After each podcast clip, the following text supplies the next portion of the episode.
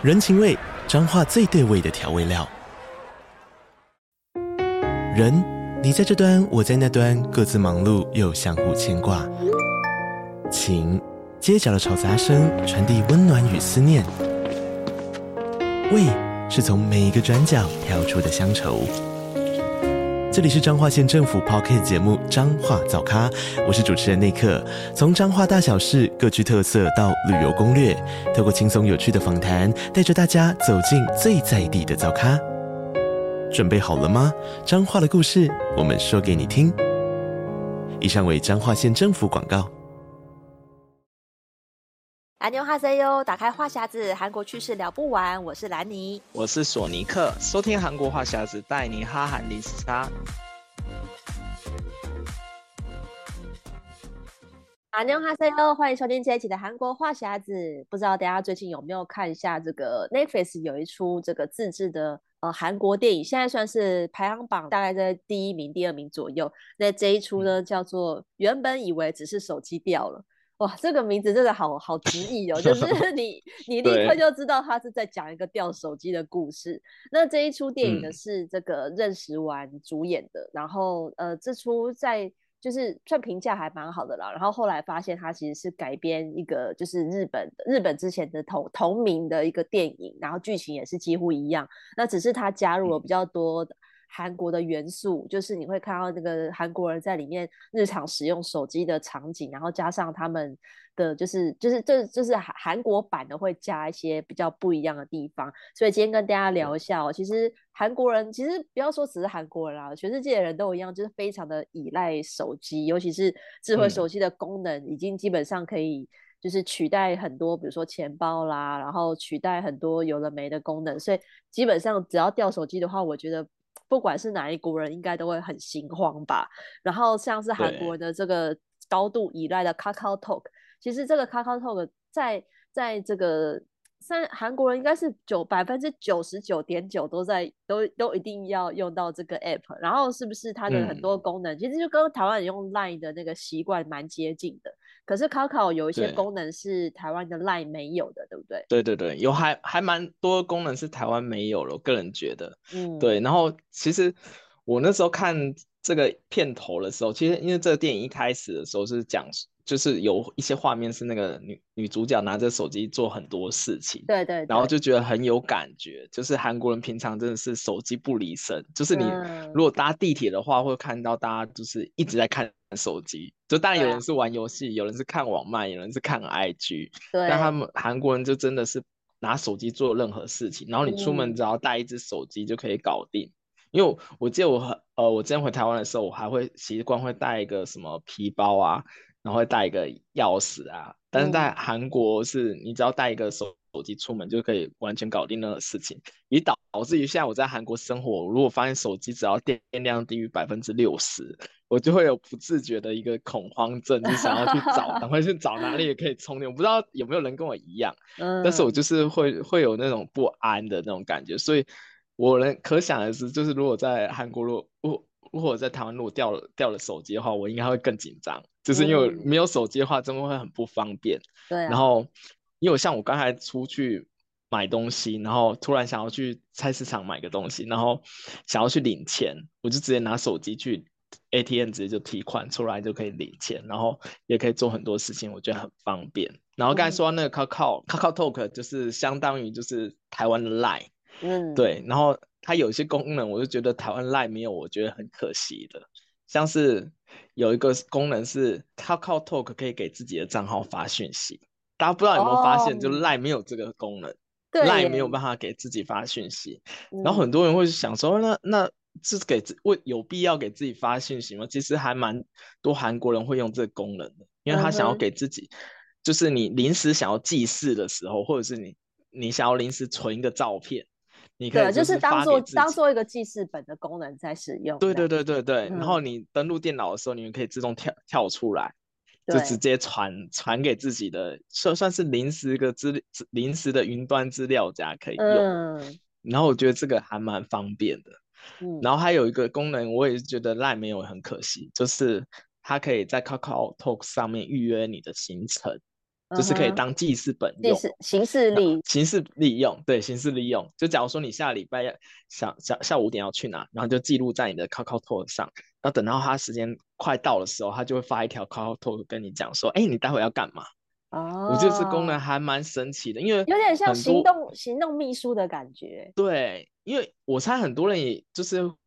知道手机有行事历的功能，是啊，但是不一定会一直看。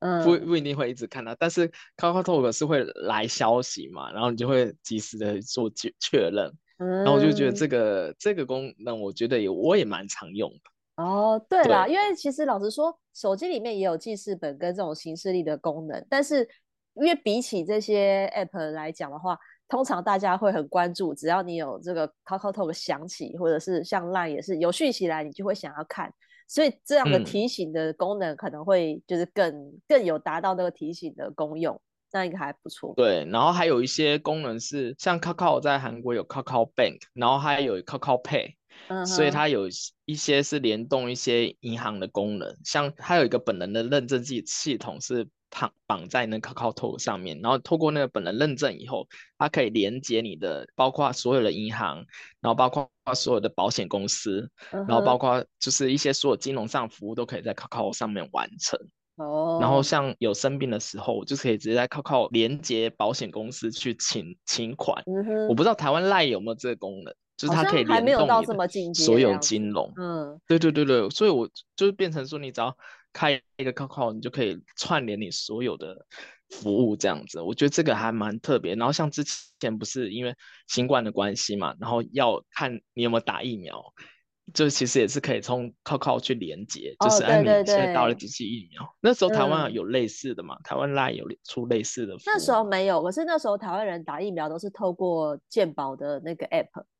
就是在等于说，就是、嗯、呃，你的健保卡联动的那个 app 里面会记录你所有的就诊记录，所以那个就是单纯、嗯，我可我觉得这个可能跟各资也有关系吧，所以这个没有开放给民间的公司去运作、嗯，但是就是你可以用健保的那个 app 去弄这样子。因为像兰妮有在韩国生活，我就知道韩国很多东西是要。本人认证，就包括里面上网买东西也要本人认证。对，但是他因为现在现在他因为跟 Coco Coco 有本人认证这服务以后，就变得方便很多。嗯，就是你可以透过 Coco 去做本人认证。然后我自己个人比较常用是 Coco 交通的部分。哦，就包括 Coco 地铁呀，嗯，对，还有 Taxi 啊，然后现在还有 Coco 停车场。就因为大家如果之后来韩来韩国租车的话，会有看到就是 Kakao 的特约停车场，然后它上面会有 Ryan 在上面跟大家招手，就是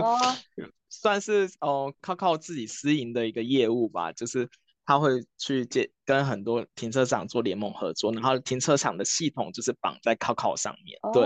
然后你可以去找停车场结账，你要付那个停车场的费用也是从 Kakao 上面结。对对对对对对，哦，那很还蛮特别，嗯，对，还蛮特别的。然后你要找，你也可以随时看一下，哎，附近哪里有 Kakao 停车场或者怎么样。然后 Kakao 还有一个服务是可以去预约那个呃接驳接驳车，它也是最近出来的。嗯、就假如说你。哦有个地方，韩国不是有很多出出贼，就是火，嗯嗯、就是庆典，对，有庆典活动，嗯，对。假如说你要去那个泥巴庆典，然后、嗯、但是你又没有车，那你就可以发起一个接驳车服务的功能。然后你发起完以后，哦、如果有有大概有二十个也也想要在那个时候去那个庆典，但他没有车的话，他就按参与，然后满了二十个以后，Coco 就出一台那个游览车，然后就、就从那个那个时间去，就是变成一个。欸这个对对对，我觉得这个还蛮特别，但是赖赖在交通上好像比较少这个服务，对不对？台湾的赖在，台湾的赖基本上现在就是 Line Taxi 吧，嗯、就是他自己，他等于说他只有吃就是计程车这一块，然后你他会办一些活动，比如说你可以抽奖啊，抽那个乘车券就可以呃便宜二十块啊，十五块这样子的活动，但是他没有结合其他民间的，嗯、比如说游览车。或者是、啊、呃，就巴士交通这些代驾，这个就还没有，嗯、所以所以我觉得这个功能，我觉得或许可以参考一下 Kakao 这样。然后如果台湾也可以，就是也需要的功能，像你刚说这个，我觉得很棒哎、欸，这个有点像是那种对。揪揪团个共享共享那个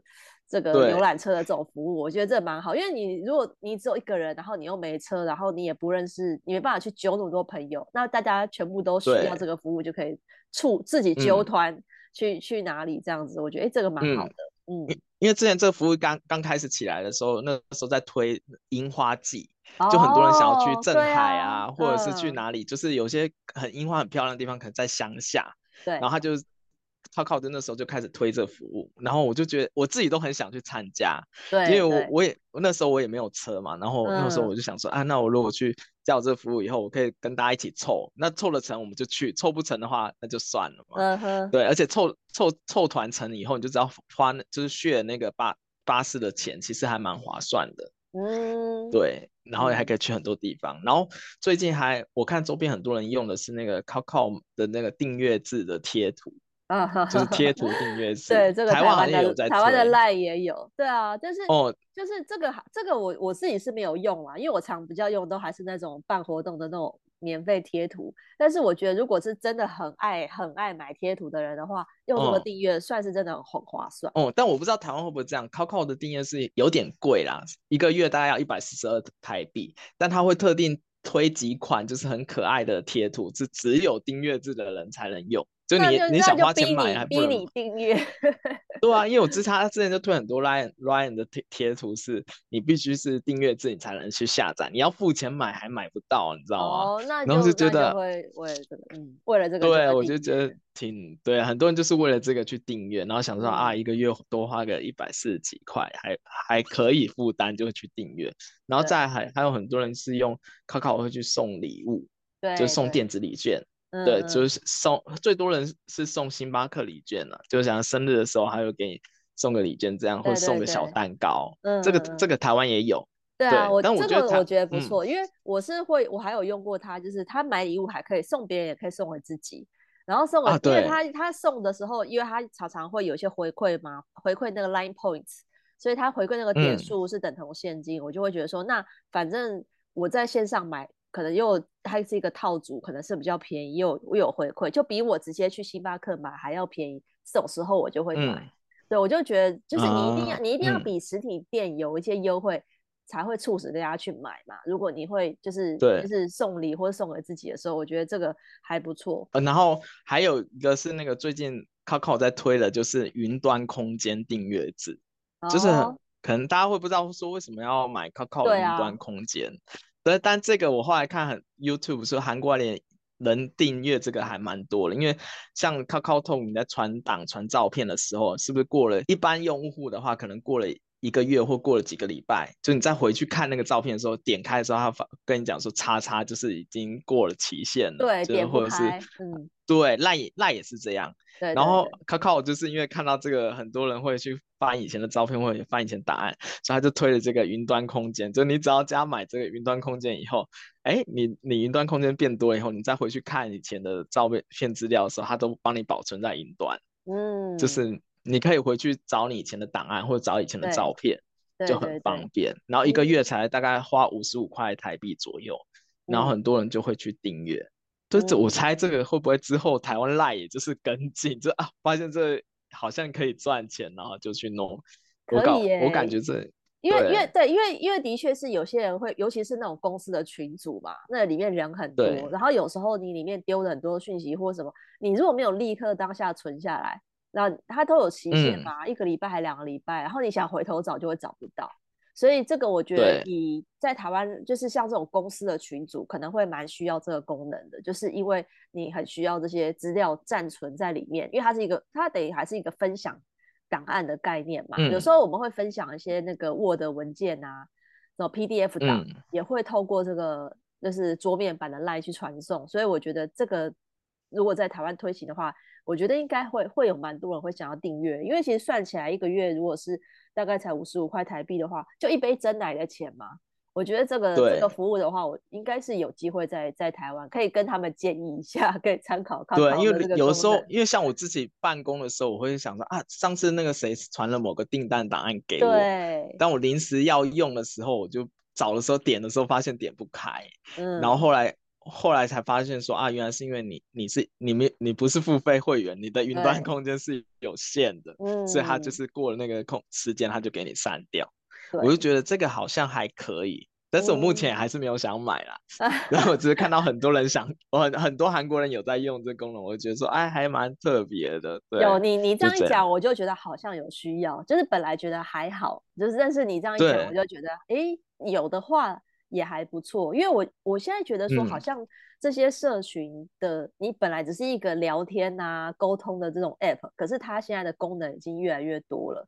当然，就是因为你还是随身需要那只智慧手机，你需尤其是那个行动的、行动的记事本、行动的什么什么小小电脑，就提醒你做这件事情。嗯、所以，如果真的掉手机的话，真的是非常的危险，就会很慌，可能不知道该怎么办。那韩国人其实除了就是刚刚讲到这 KakaoTalk 这很好用以外，像我们刚刚说的，就是韩国人在用这个手机，比如说呃叫外卖啊，然后或是什么找房子啊，可是什么这些功能，其实都是跟手机脱不了关系。所以如果像像在我们在台湾搭呃地呃家搭那个捷运啊、公车，其实台湾人比较常还是用这个悠游卡或是什么一卡通。嗯可是韩国人他们是连这个都是也是绑在手机上面。对对对，大部分的韩国人通常都是直接是逼手机的。嗯，因为我上次回去看台搭台湾地铁，发现很少人在直接逼手机，嗯、但是韩国大大部分都是逼手机，因为他的手机可以自动连接那个 T-money 卡，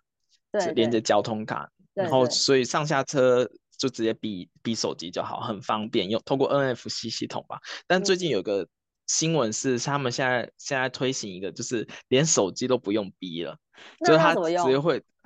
因为他他就说他在每台公车上都装一装一个那个感应系统，好像是通过蓝牙吧，哦、你只要手手机开了蓝牙，然后你有下先装那个 app，这定位的 app，、哦、然后只要经上车，你就你只要经过就好了。然后下次也是经过就好了，就是你连手机都不用掏出来，然后它就自动就是可以帮你扣款。我觉得这还蛮方便的。这个有点难想象哎，因为那个车上如果就是同时上来很多人的话，他真的有办法扣到每个人的钱吗？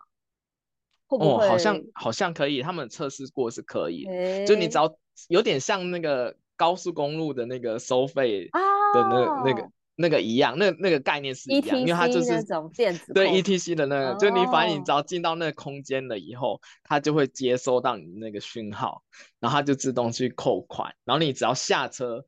就超过那个讯号的范围以后，它就可以认定在哪。因为韩国的公车也是有定位，对，就是它公车可以记录它走到哪里了嘛，所以你下车的时间点是大概公司走上来，它就可以按照那公里数去计算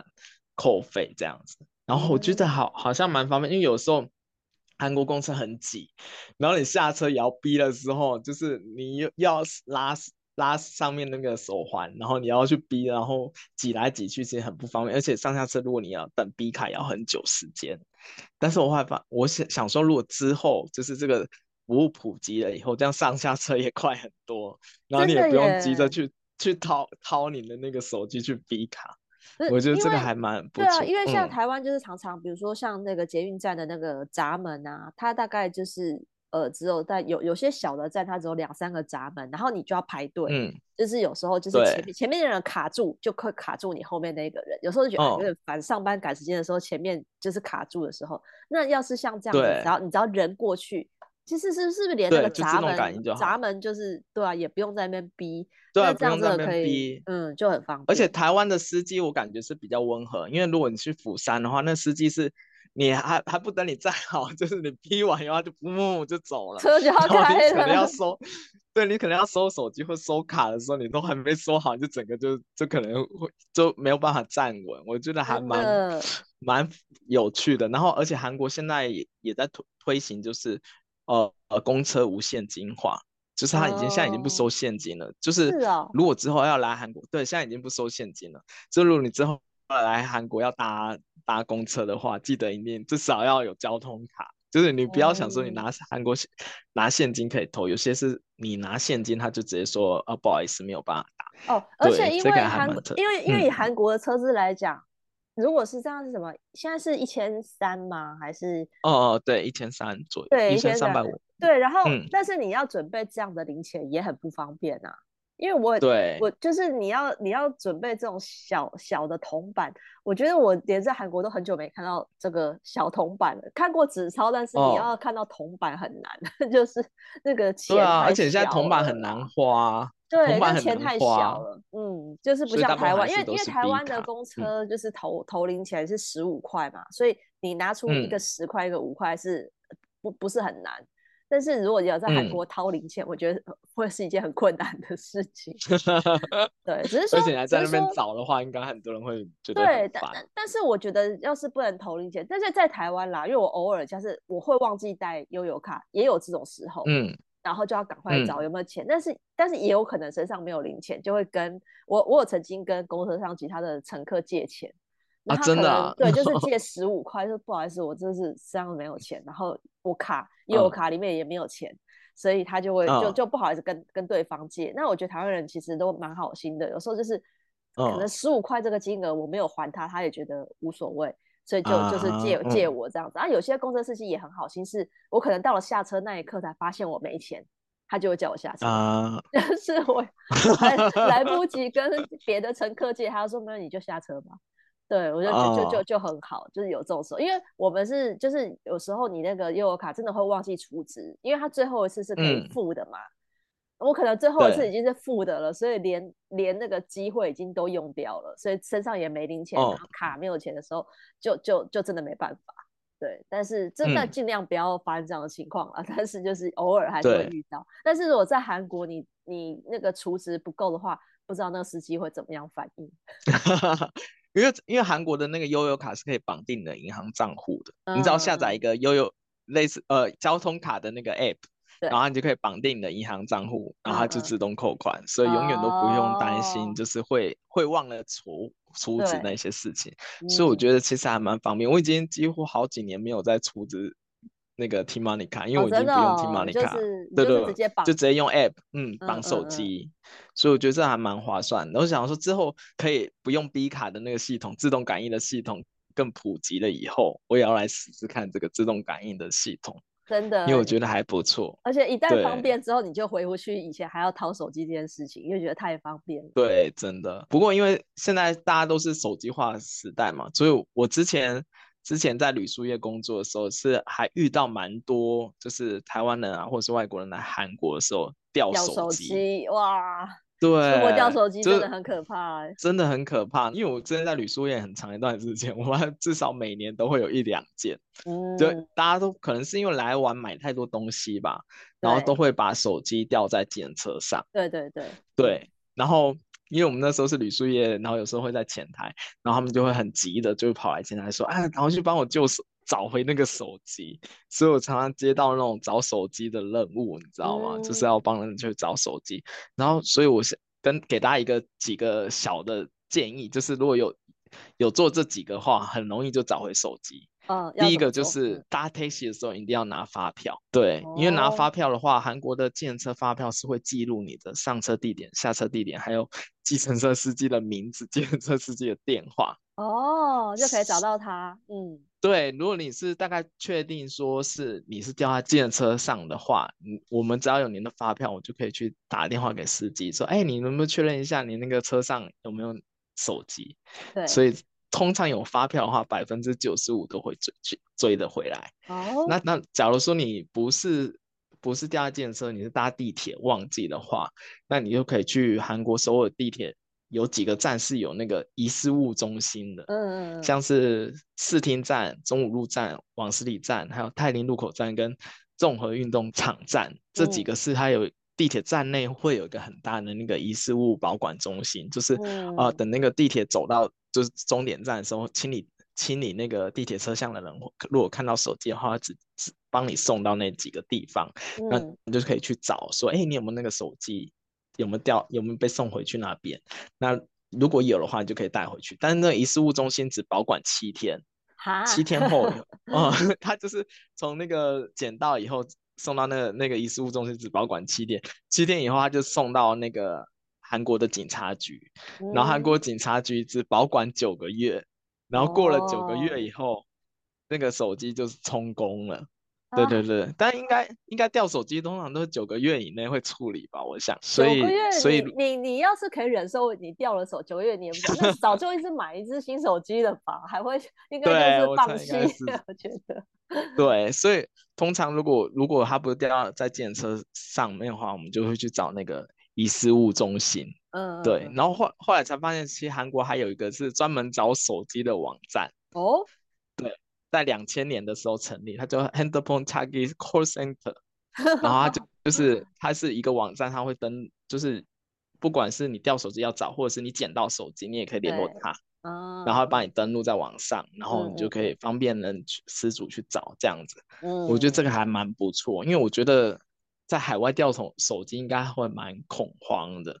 是啊，可是我觉得我一其实我一直觉得说，假设我是没有掉过手机啊，我我掉手机是。嗯会有有找，就是不小心掉在哪里，然后但是立刻找回来，没有真的就是完全遗失。因为我想觉得，假设你今天拿一支 iPhone，、嗯、或是拿一支三 C 的高阶手机，你要掉了，嗯、基本上要找回来就我觉得是蛮困难的。对，哎、欸，但是我后来发现，就是如果你是拿三星啊，或是 vivo、小米那种手机啊，比较好找回来。怎么说？通常找不回来，因为比较便宜。但如果你是拿 iPhone 的话，转卖比较方便，所以、oh. 欸、iPhone 就算有人捡到，它的那个就是回追回来的几率不一定很高。是啊，尤其是拿 iPhone 贵的手机的时候很高，就是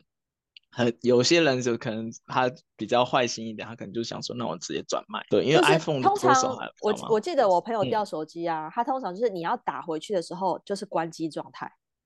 就是就是你被被捡走人，他立刻就把你关机了，他根本就不让你有找的机会。嗯、然后，但是说我有遇过有有朋友是就是运气很好，他是掉在那个过、嗯、过隧道的时候，骑摩托车从口袋掉出来，嗯、就刚好掉在那个隧道。那这样没摔坏吗？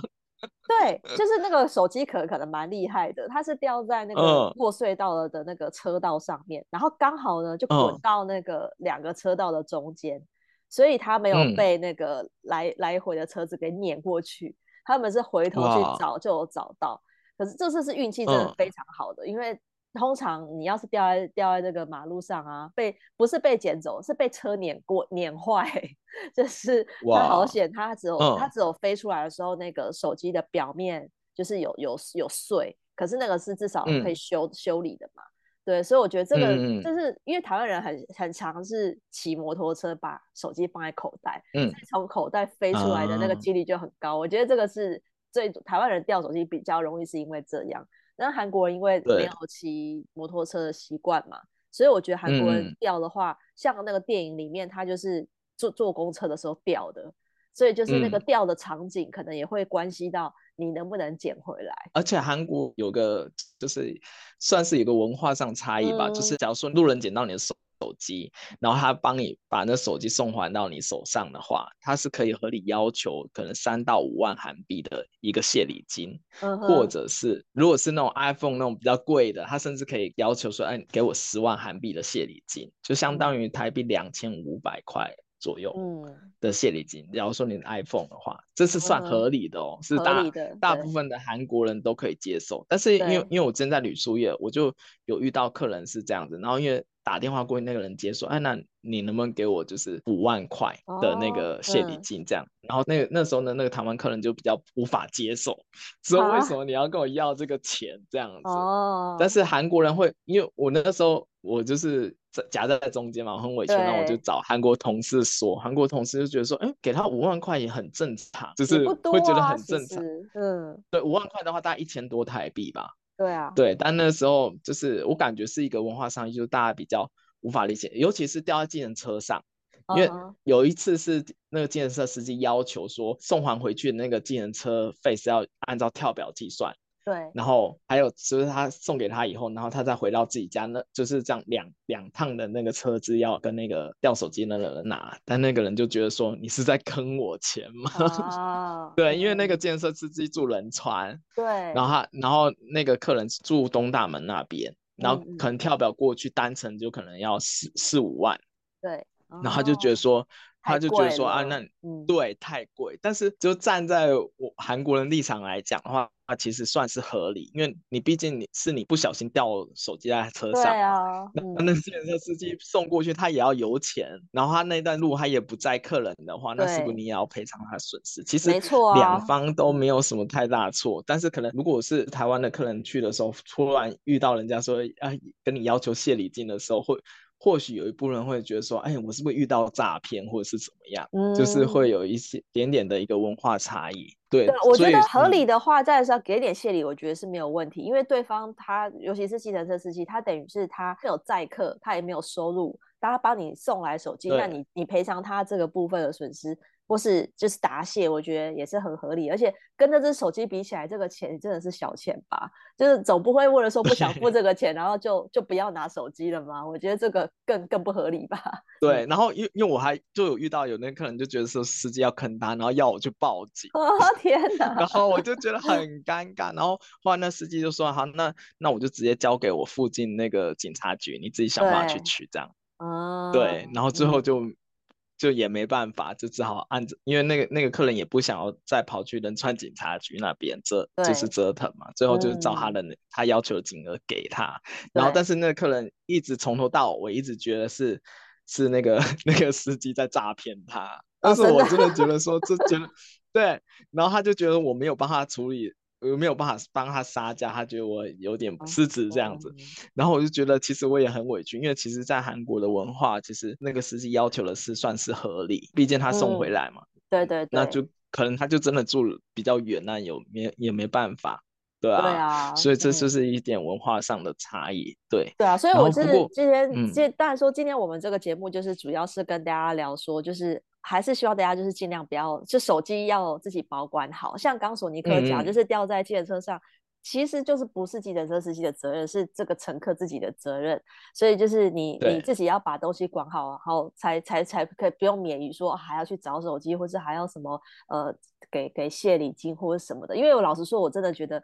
对于手机掉这件事情，嗯，我觉得都不抱希望，就是能 捡回来是已经是不幸中的大幸了，对啊。但是这就是像这个电影里面讲的，因为手机真的跟我们生活息息相关，然后加上里面很多很隐隐秘的这种私密的讯息，或者说像女主角里面她的一些社群啊，嗯，然后她的一些什么人际关系都是透过这个手机去连接，所以就是这这这出电影，我觉得是大家都蛮需要看一下的，就会警惕一下自己，尽量不要掉手机。这样，要尤其是在海外旅游的话，哎、欸，这个掉手机是很扫兴哎。要是你掉了，你根本、啊、你又没办法拍照，然后你又没办法查一些讯息，我觉得又又不能用地图功能，而且整颗心都会挂在那里，就是顿时你就感觉去哪里都不是不是在玩。我觉得那想说我手机到底去哪？要是要是我在第一天就掉，我应该立刻就会买一只新手机。啊，真的吗？我觉得我没有办 法忍受，就是你要是只去五天，你总不会花五天去找手机吧？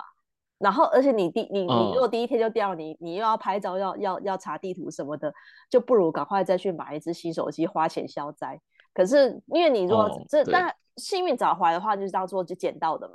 对吧？但是我是建议大家，真的就是、嗯、这掉手机真的是这件事真的太麻烦了。不管是在自己的国家，或是出国 掉手机，我觉得这个这 真的就这个电影，我觉得大家都要值得看一下这样子。好，那我们今天节目就聊到这边喽。如果喜欢这一集的 Podcast 内容的话，可以透过我们的节目赞助连接来请索尼克和兰尼喝一杯咖啡。那如果想要加入我们的讨论话题，可以加入脸书韩国话匣子的社团，或是 follow 我的粉砖 Hello Lady 兰尼小姐，还有索尼克的玩转韩。韩国，那我们下一拜再见喽，拜拜。嗯，拜拜。